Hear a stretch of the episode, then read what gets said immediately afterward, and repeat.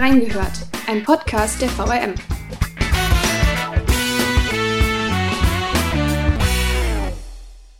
Die Klimakrise ist das Thema unserer Zeit. Trotzdem ist es in vielen Medienhäusern lange zu kurz gekommen. In der VRM tut sich da aber gerade so einiges. Das zeigen vor allem zwei Entwicklungen, die wir in zwei Interviews für euch zusammengefasst haben. Wie wichtig das Thema ist, welche Verantwortung Medien zukommt und welche Formate es in der VRM gibt, um die Klimakrise abzubilden. Wir haben reingehört. Hallo und herzlich willkommen zu einer neuen Folge von Reingehört. Ein Jahr nach der Hochwasserkatastrophe in Rheinland-Pfalz und Nordrhein-Westfalen wollen wir uns bei Reingehört ein bisschen dem Thema Klimakrise widmen. Das ist auch gerade die perfekte Zeit in Sachen Klimaberichterstattung und Klimakrise tut sich in der VM gerade nämlich so einiges. Zum Beispiel haben wir mit Jens Kleinitz einen Zentralreporter, der sich seit Juli schwerpunktmäßig mit den Klimathemen auseinandersetzt und eine Klimaserie, die von VolontärInnen der VM ins Leben gerufen wurde. Und darum soll es heute auch gehen in der aktuellen Folge. Mein Name ist Laura Haaf und zu Gast bei mir ist Jens Kleinitz. Hallo, schön, dass Sie da sind. Ja, guten Tag, vielen Dank. Würden Sie anfangen direkt mal mit Ihrem Werdegang in der VRM? Ja, ich bin jetzt seit einigen Jahren, also ich bin schon relativ lange im Geschäft, Ende 50, komme vom Darmstädter Echo ursprünglich. Wir gehören jetzt seit einigen Jahren auch zur VRM und da war ich in mehreren Funktionen, Führungspositionen am Desk in Darmstadt und hatte deswegen Lust, mich mal wieder zu verändern, mit dem Ziel, mehr zu schreiben, also als Reporter oder als Autor zu arbeiten. Und so bin ich hierher gekommen auf diese Stelle des Klimareporters oder Schwerpunkt Klimareporters, wollte die unbedingt haben. Und ja, jetzt bin ich hier seit ungefähr einem Monat. Also auch persönliches Interesse in Sachen Klimathemen oder vor allen Dingen einfach mehr schreiben? Beides. Das Klimathema hat mich schon immer sehr beschäftigt oder schon sehr viele Jahre auf jeden Fall. Ich habe auch äh, trotz meiner Tätigkeit als Desk immer ein bisschen als Autor vor allen Dingen bei der Kommentierung gearbeitet und da war einer meiner Schwerpunkte auch das Thema Klima. Was gehört denn jetzt alles so dazu zu der neuen Stelle? Also Sie schreiben ja nicht nur über Klimathemen, sondern auch als Zentralreporter über andere Themen. Ja, wie Sie schon sagen, ich bin nicht nur in Sachen Klima unterwegs, sondern gehöre zum Team der Mantelreporter. Also das sind die, die die vorderen Seiten bestücken. Ich mache auch Landespolitik Rheinland-Pfalz und Hessen. Ich mache Wirtschaft und ganz aktuell kümmere ich mich vor allem um das Thema Gaskrise, was ja auch Verbindung zum Klimathema hat. Und äh, wenn wir wenn wir nämlich mit der Energiewende heute weiter wären, als wir sind, dann könnte uns Putin mit seinem Gas nicht so erpressen, wie er es gerade macht. Und gerade jetzt der Schwenk zum Thema Klima, meine große Hoffnung ist eben, dass diese Krise, so schlimm sie ist, auch eine positive Seite hat, nämlich dass sie uns hier das Umdenken erleichtert bzw. beschleunigt, die Veränderung. Da sieht man wieder, es hängt ganz, ganz viel an diesem Thema. Es ist nicht nur einfach Klimakrise, sondern es geht in viele andere Themen hinein, also auch in den Ukraine-Krieg. Wie kann man sich das denn jetzt vorstellen? Das heißt, Sie sind sozusagen Ansprechpartner für die Reporter in der VRM, die dann sagen, sie möchten ein Klimathema machen oder wie funktioniert das genau? Ja, Ansprechpartner sicherlich in Fragen. Ich bin auch ein Stück weit koordinierend tätig, aber das Thema Klima ist ja nicht nur eins, was auf den äh, vorderen Seiten jetzt in Print gedacht produziert wird, sondern in allen Lokalredaktionen ein Thema ist und es ging einfach darum, das zusammenzubinden und ein Stück weit auch zu koordinieren, auch noch zu verbinden mit dem, was die Volontäre jetzt hier machen. Wie lief denn der erste Monat? Ja, der erste Monat lief gut. Tolle neue Kollegen und Kolleginnen, gute Themen, aber natürlich auch viel zu tun. Ich habe ebenfalls das Gefühl, dass ich angekommen bin. Wie wichtig würden Sie sagen, ist das Thema Klimakrise insgesamt in der VRM und auch die Stelle eines Klimareporters in der heutigen Zeit? Also das Thema ist wichtig, es wird wichtig genommen. Das zeigt nicht zuletzt diese Stelle, die da geschaffen wurde. Und äh, dass das wichtig ist für uns alle, äh, braucht man, glaube ich, nicht näher erläutern. Das ist das Thema, was uns die nächsten Jahre beschäftigen wird und muss. Weil wenn wir da nicht weiterkommen, dann äh, wird es sehr, sehr schwierig. Nicht zuletzt für die junge Generation. Was für Themen sind da geplant? Also gibt es irgendwie einen Podcast, der zu dem Thema geplant ist? Oder jetzt auch die Klimaserie sieht man jetzt ja schon, die gibt es jetzt seit ein paar Monaten. Aber was sind da noch für andere Formate? Ja, da gibt es sicherlich noch einiges an Möglichkeiten. Es gab jetzt ja auch schon vor meinem Beginn hier Ideen und Initiativen, nicht zuletzt die Klimaserie, die wir online spielen, äh, von den Volontären oder von einigen Volontären und Volontären. Ähm, ich kann dazu jetzt noch nicht viel mehr sagen, weil ich bin eben erst seit knapp vier Wochen hier und muss mich da auch an der einen oder anderen Stelle noch einfinden. Da kommt noch einiges, da bin ich mir sicher. Dann dürfen wir gespannt sein. Was für eine Verantwortung hat denn da auch ein Unternehmen wie die VRM, da mit einem guten Beispiel voranzugehen und eben zu sagen, wir haben jetzt eine solche Stelle und widmen uns mehr diesen Themen? Ja, Klima ist eben das Querschnittsthema unserer Zeit und da muss auch ein Unternehmen äh, zeigen, wo es steht und was dafür tun. Das passiert, Gott sei Dank.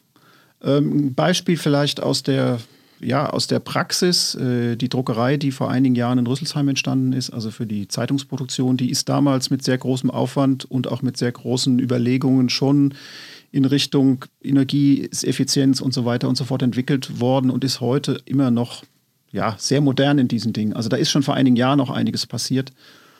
Ich habe das Gefühl, dass das Thema Klima hier in dem Unternehmen eine große Rolle spielt. Es gibt immer so ein bisschen den Vorwurf, gerade von KlimaaktivistInnen, dass die Medien in den vergangenen Jahren nicht so richtig gut darüber berichtet haben und da einiges versäumt hätten. Wie würden Sie das bewerten? Also das sehe ich nicht so. Es mag in der Anfangsphase von Fridays for Future, wenn wir das jetzt mal nehmen mit der großen medialen Aufmerksamkeit, da gab es auch in der Redaktion, das habe ich selbst in Darmstadt erlebt, so ein bisschen das Gefühl, lass die mal machen, äh, das wird sich schon wieder von selbst erledigen. Das war aber dann spätestens einerseits natürlich mit den krassen Wetterereignissen in diesen Jahren und dann mit den großen Demonstrationen, vor allem einer in Berlin, war das vorbei. Damit war klar, dass das Thema bleibt. Und ich finde schon, dass die Medien insgesamt, auch unsere Produkte, sich immer wieder und intensiv mit dem Thema beschäftigen. Dass es dann so ein Auf und Ab gibt oder eine Wellenbewegung, ist normal. Das gehört zum Geschäft. Das gilt ja auch genauso für die Menschen, die sich mal ein bisschen mehr und mal ein bisschen weniger interessieren. Also dass zum Beispiel das Thema Corona oder dass dann das Thema Ukraine-Krieg ein Stück weit das mal in den Hintergrund gedrängt hat, ist klar. Aber das Thema bleibt und spätestens mit der nächsten Hitzewelle, spätestens dann, wenn wir unseren Garten nicht mehr wässern dürfen oder wenn die Wälder in Südeuropa brennen, dann ist das Thema wieder da, wie zum Beispiel gerade jetzt. Wie würden Sie sagen, sollte man dieses Thema gewichten? Also wie viel Raum darf das haben, auch in der Zeitung? Ein großes Gewicht. Man muss allerdings aufpassen, dass man äh, sozusagen nicht nur über Klima berichtet, dass die anderen Sachen nicht verloren gehen oder hinten runterfallen, eben um auch genau zu verhindern, dass es so etwas wie einen Ermüdungsprozess gibt oder dass die Leute auch nicht, also unsere Kunden, unsere Leser nicht das Gefühl haben, wir wollen sie belehren und wir berichten über nichts mehr anderes. Aber insgesamt ist die Erwartung, glaube ich, auch bei unseren Lesern und Leserinnen groß, dass wir an dem Thema sehr intensiv dranbleiben, weil es sie auch selbst beschäftigt. Man muss doch nur in seiner Familie schauen oder in der Kneipe oder wo auch immer man ist. Es ist einfach das Thema, über das ganz viel gesprochen wird.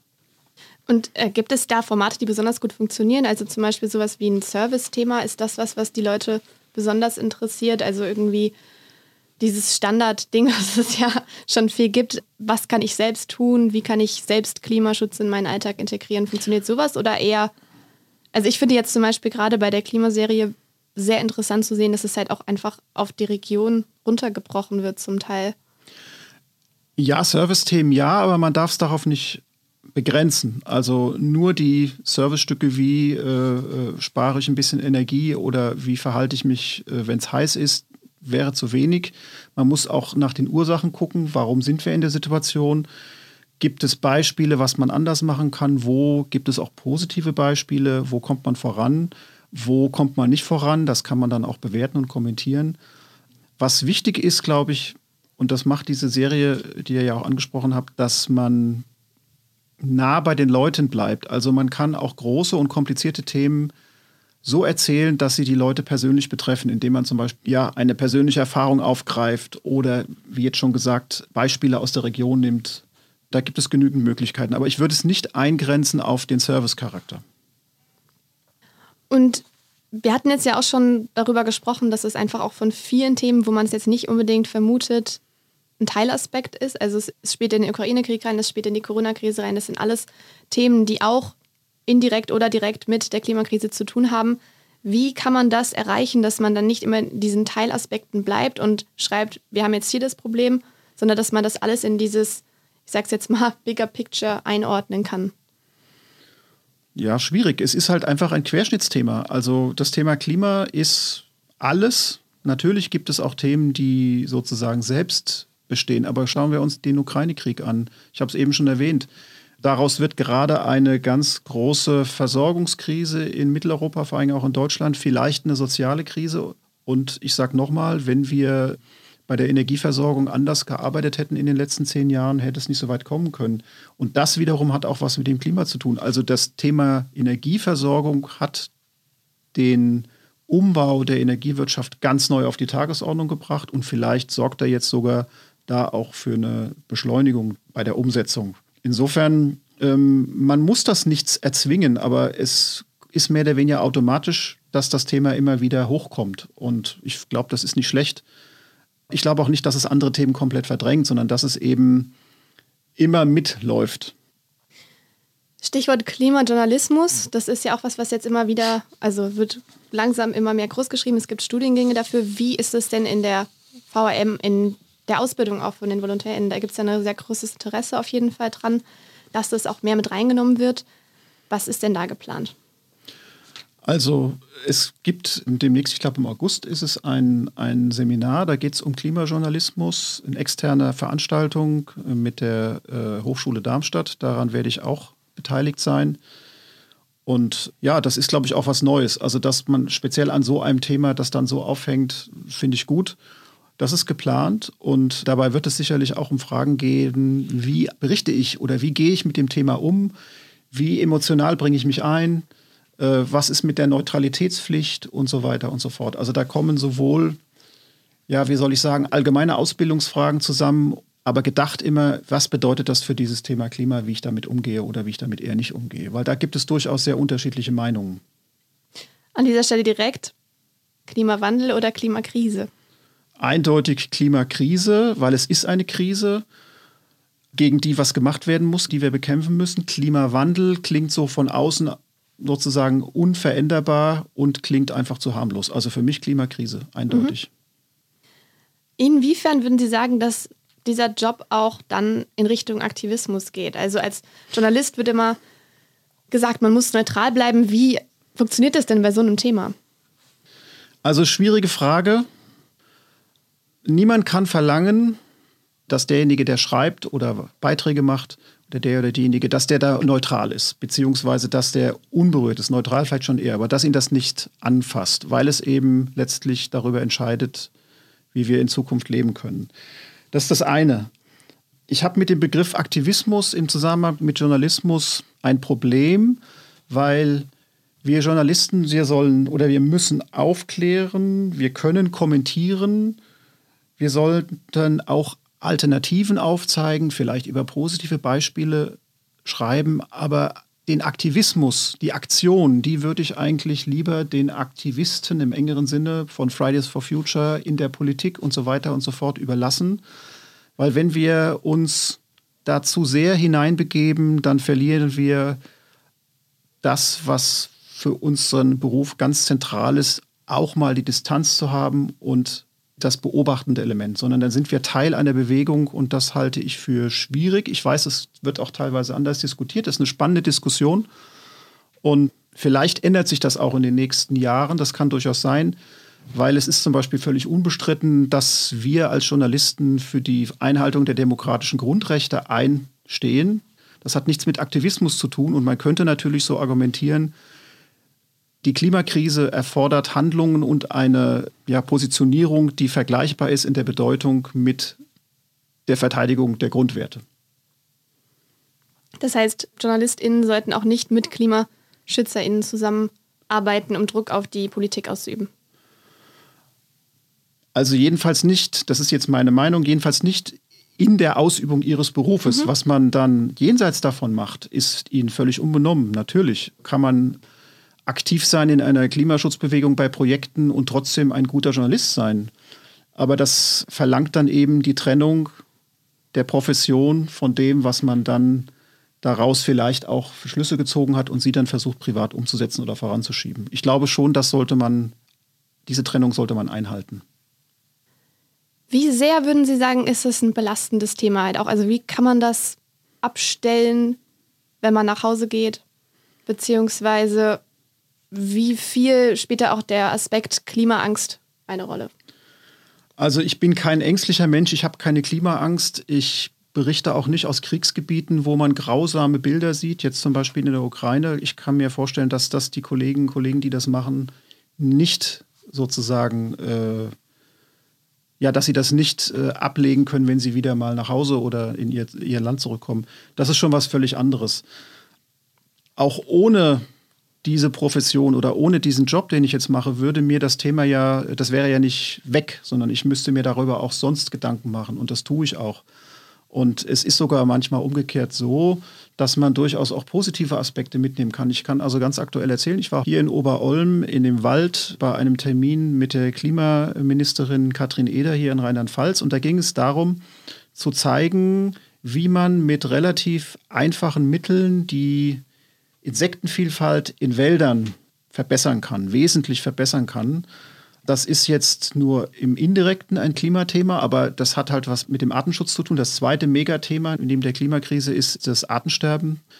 Und ich bin aus dem Termin eigentlich sehr positiv gestimmt zurückgekommen, weil man sehen konnte, dass man eben was tun kann und dass auch in der Politik etwas getan wird, vielleicht nicht genug, und auch nicht schnell genug, aber besser als gar nichts. Und das ist dann natürlich in dem Zusammenhang ein Tropfen auf einen heißen Stein, aber besser als nichts. Und der stete Tropfen hüllt ja auch den Stein, wie man mhm. so schön sagt. Insofern, ich werde nicht depressiv, weil ich jetzt Klimareporter bin.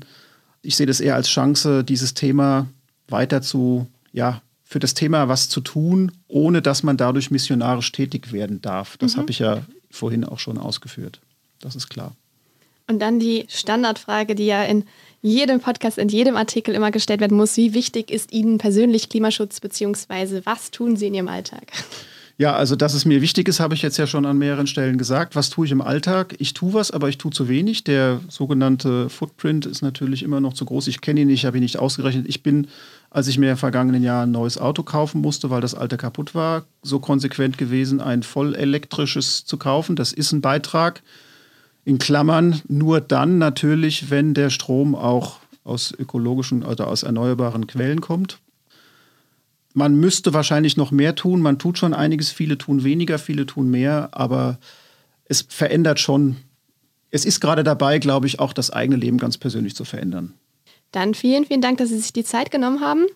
Gern geschehen, es war sehr interessant mit euch. Als zweiten Teil unserer Reingehört Klimafolge spreche ich heute mit meinen Mitvolontärinnen Lena Kapp und Antonia Dietrich. Die beiden betreuen nämlich zusammen mit Christopher Hechler die Klimaserie. Hallo erstmal, ihr beiden. Hallo. Schön, Hallo. dass ihr da seid. Warum überhaupt eine Klimaserie?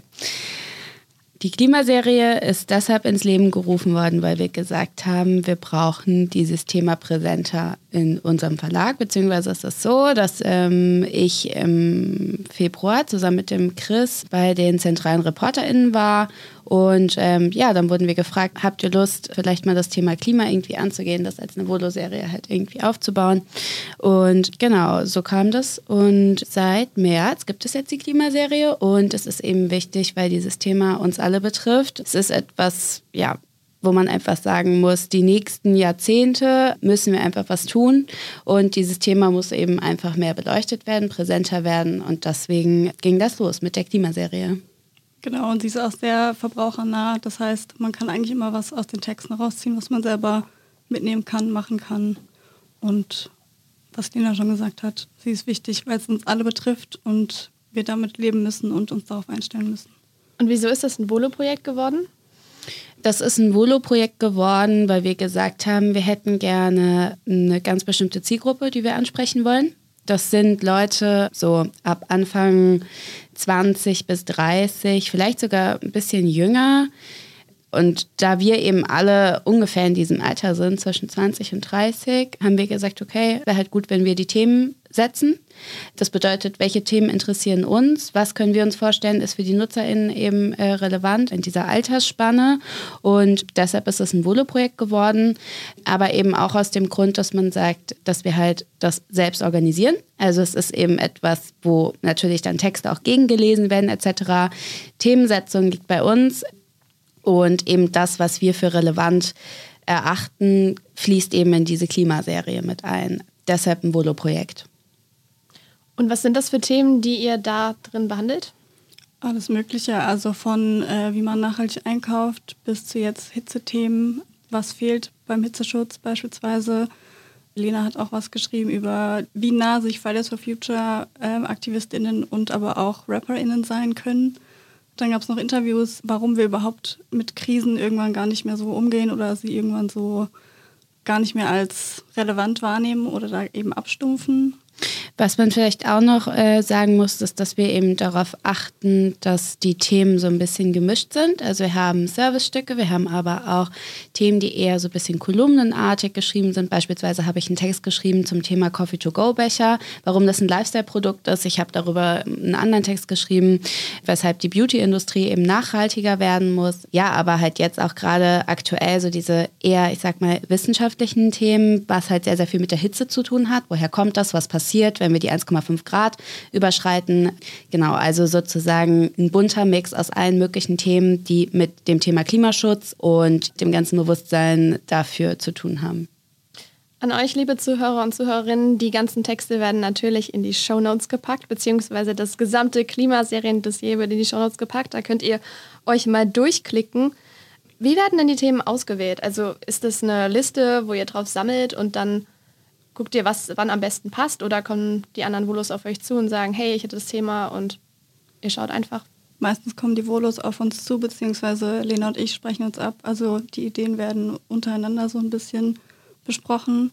Und dann gibt es einen Plan, das heißt, der wird auch immer bestückt und der ist jetzt auch bis September schon gefüllt. Und jetzt beispielsweise mit der Hitze haben wir schon reagiert, dass wir aktuell dann ein Hitzethema genommen haben und dafür ein anderes weiter nach hinten geschoben haben.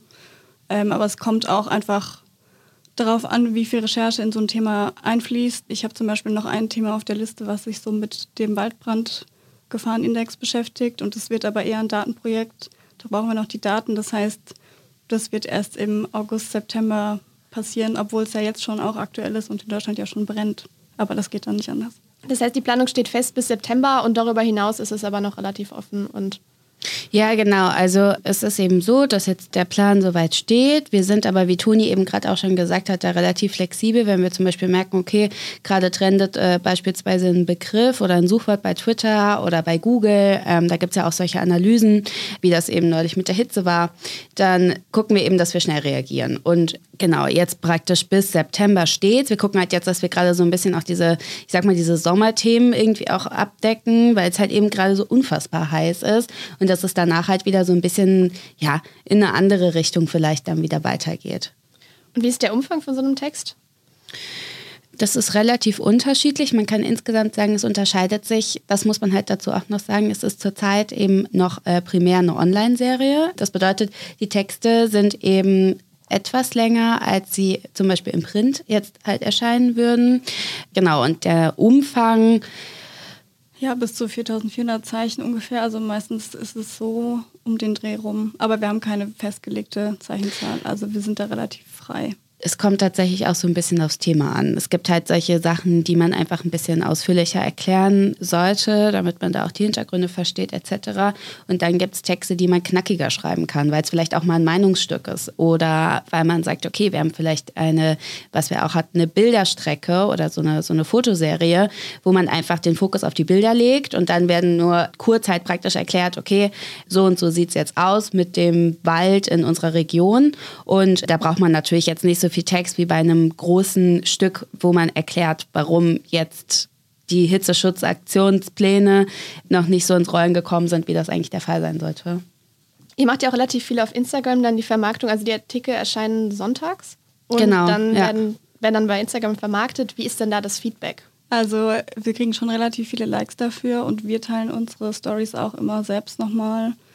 Und es gab jetzt auch schon ab und zu Kommentare, aber richtig groß. Bisher ist es noch nicht, aber man muss ja dazu sagen, dass das halt gerade auch erst anläuft mit diesem Insta-Ding. Ähm, aus dem Grund, dass wir eben auch uns eine eigene Vorlage gebaut haben. Da hat Toni sehr, sehr viel mit den MediengestalterInnen zusammengearbeitet. Und ja, sowas ist halt, das muss man ein bisschen beobachten. Das sind alles Prozesse und das läuft halt gerade erst an. Auch mit dieser Social-Media-Präsenz. Wir haben das jetzt, glaube ich, so diese Insta-Vorlage seit etwa zwei Monaten, glaube ich, genau. Und ja, das Feedback, äh, es kommt halt immer so ein bisschen dann auch aufs Thema an. Es kommt auch auf die die Aufbereitung an, wie man es bei Insta halt irgendwie so präsentiert, was man da macht. Und ja, je nachdem würde ich sagen, äh, Themensetzung, daran kann man ja auch immer sehr, sehr viel erkennen. Ne? Was interessiert die NutzerInnen und so weiter und wie sieht da auch eine Interaktion aus, etc. Und ich glaube, dadurch, dass das halt auch gerade im Aufbau ist und wir da eben unterschiedliche Ideen haben, wie man damit weitermachen kann, ist das halt jetzt so eine der Punkte, die halt noch ausgebaut werden, ja. Aber es hilft total, dass wir unsere jüngere Zielgruppe erreichen. Wie ist denn der Kontakt und Austausch mit den KollegInnen dann, also auch mit den ZentralreporterInnen? Oder seid ihr da relativ frei einfach in Themensetzung und also ähm, wie gesagt, das hat ja damit angefangen, ähm, als wir am Mantel waren. Da ähm, war es dann eben so, der Chris und ich, dass wir angefangen haben, diese Serie eben zu bestücken. Wir hatten das im Austausch am Anfang mit dem Tobias Goldbrunner, der uns eben das alles so ein bisschen angeleitet hatte und uns dann aber recht schnell halt einfach freie Hand gelassen hat. Jetzt ist es so, dass wir seit dem 1. Juli den Jens Kleindienst äh, ja haben, als jetzt praktisch Themenschwerpunkt Klimareporter oder Redakteur am Mantel und er das halt jetzt langsam eben so weiter betreut. Aber wichtig dabei ist es eben so, dass wir weiterhin unsere eigenen Texte schreiben. Es wird drüber geschaut, aber es wird jetzt auch nicht irgendwie von denen ein Thema so gesetzt. Es wird eher so gemacht, okay, hey, hier, da und da habe ich was, äh, habe ich zum Beispiel eine Mail bekommen oder ein Input, schaut euch das mal an, wäre das was für die Klimaserie. Also wir sind da schon so frei. Und so ist halt jetzt der Workflow einfach mit den Kollegen, die das dann halt praktisch so betreuen. Oder halt, es muss ja jemand einfach dann auch nochmal über unsere Texte final drüber schauen, das ist ja klar.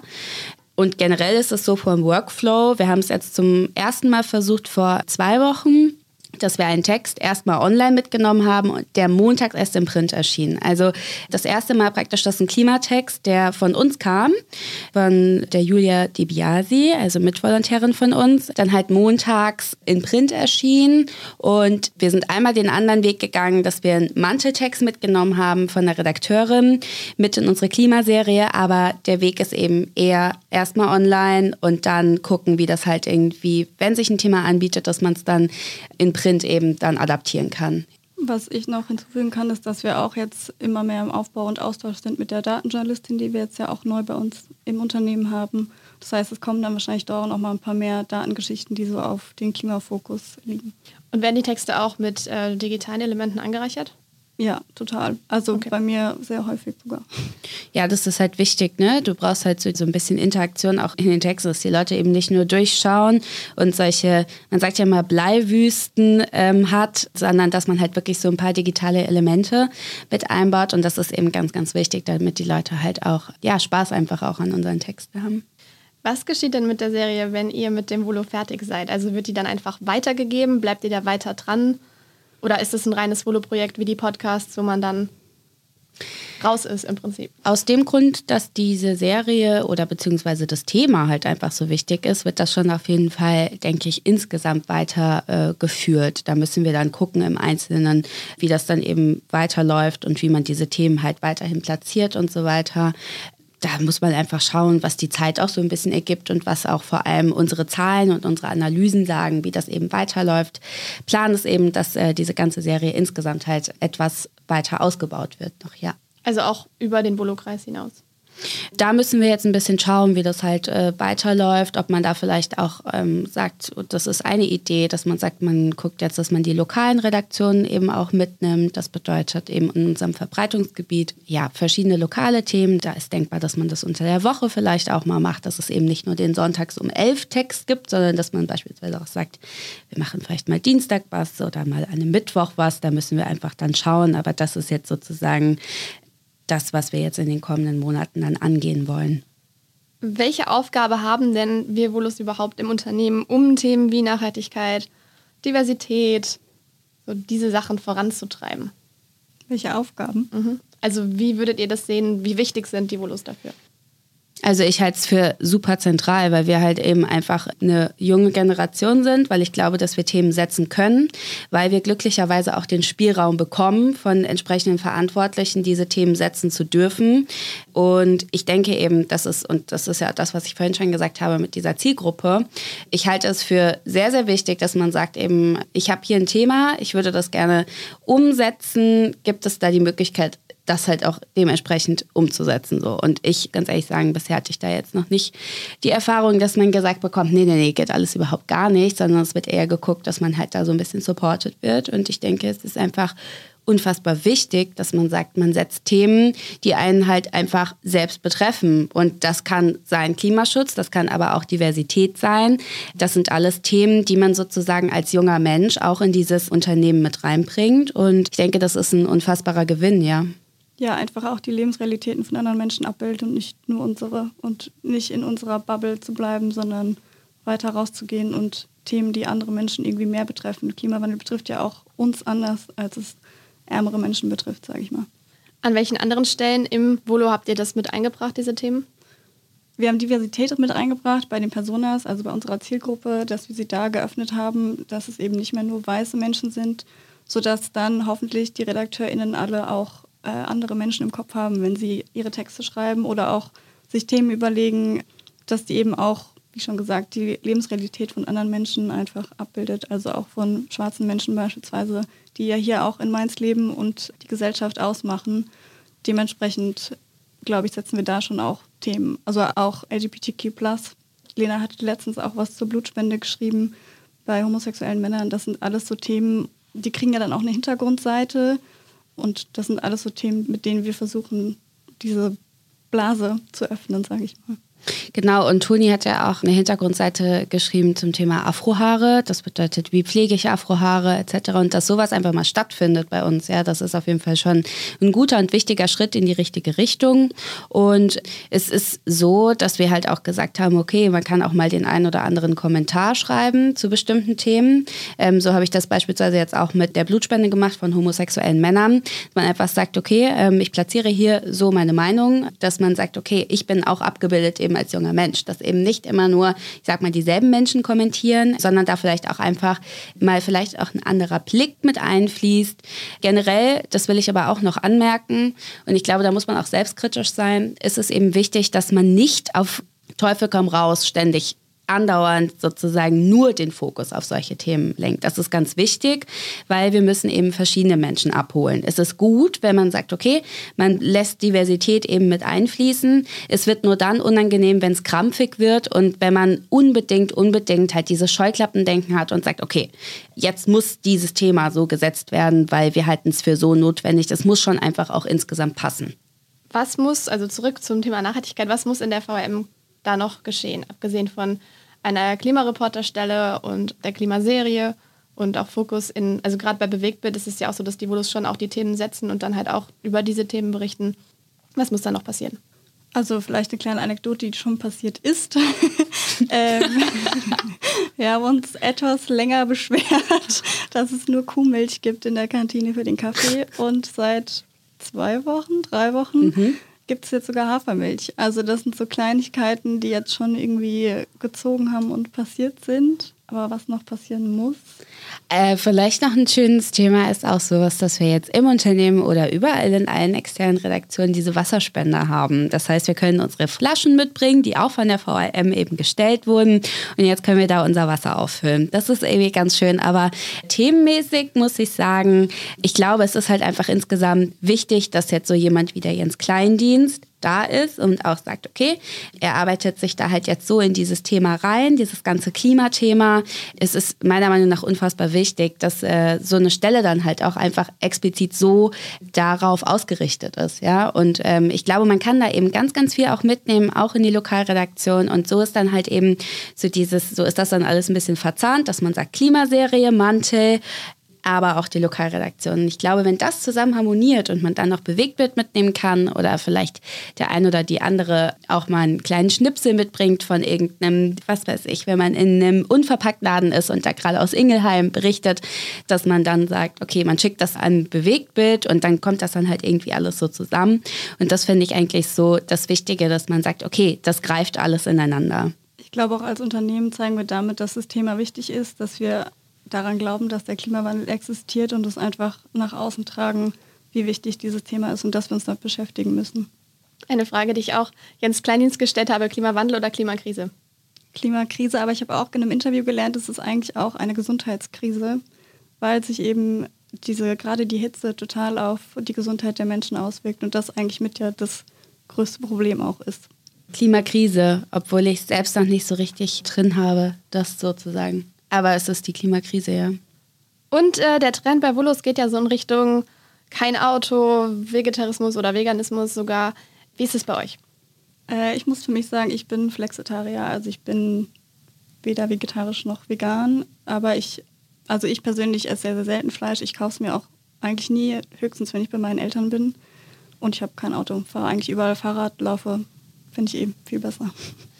Äh, ich esse kein Fleisch aber auch einfach wirklich schon seit meiner Kindheit, weil ich irgendwann gesagt habe, mir schmeckt es nicht mehr. Mittlerweile ist es aber eben auch aus ethischen Gründen und aus Tierwohlgründen und ja, das mache ich nicht. Veganerin könnte ich niemals werden. Dazu liebe ich Käse zu sehr. Es ist einfach so, muss ich jetzt auch sagen. Nee, ich fahre auch. Ich fahre Bahn und ich laufe und ich habe auch selbst kein Auto. Also da passen wir, glaube ich, ganz gut in dieses Bild, was ja sehr, sehr viele Volos haben, die einfach auch wirklich gar nicht mit dem Auto durch die Gegend fahren, weil sie gar kein Auto besitzen. Also da sind wir, glaube ich, alle. Ich glaube, es gibt mehr Menschen, die kein Auto haben, als Menschen, die ein Auto haben. Aber es hindert ja auch nicht. Also ich weiß, dass ich in Worms in der Lokalredaktion, wenn ich wusste, ich muss weiter raus, habe ich mein Fahrrad mit in die Bahn genommen und bin mit dem Fahrrad zum Termin gefahren. Geht alles, alles möglich. Also für alle, die sich für Volontariat interessieren, ihr braucht kein Auto dafür. Dann vielen Dank euch beiden. Und auch vielen Dank an euch, liebe Zuhörerinnen und Zuhörer, fürs Einschalten. Nicht nur heute, sondern auch die letzten zwei Jahre. Wir hatten es gerade mit Volo-Projekten, die enden, wenn man das Volo beendet. Und heute ist meine letzte Folge von Reingehört. Was? Ähm, ganz schön, dass es mit so einem Herzensthema tatsächlich verbunden ist. Es ist ein bisschen komisch, das alles so hinter sich zu lassen, weil ich ja auch die Organisation im letzten Jahr gemacht habe. Aber ich gebe das in die Hände von meinem sehr geschätzten Kollegen Dominik Theis und der wird das sehr, sehr gut machen. An dieser Stelle Grüße an Dominik. Und ja, vielleicht bin ich irgendwann als Expertin mal hier. Bleibt auf jeden Fall dran. Es ist ein ganz toller Podcast und bis bald. Tschüss. Ciao. Tschüss.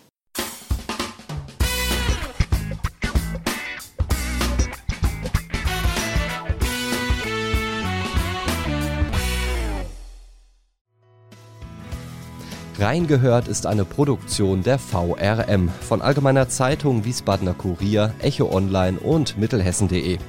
Redaktion und Produktion die VolontärInnen der VRM. Ihr erreicht uns per Mail an audio.vrm.de.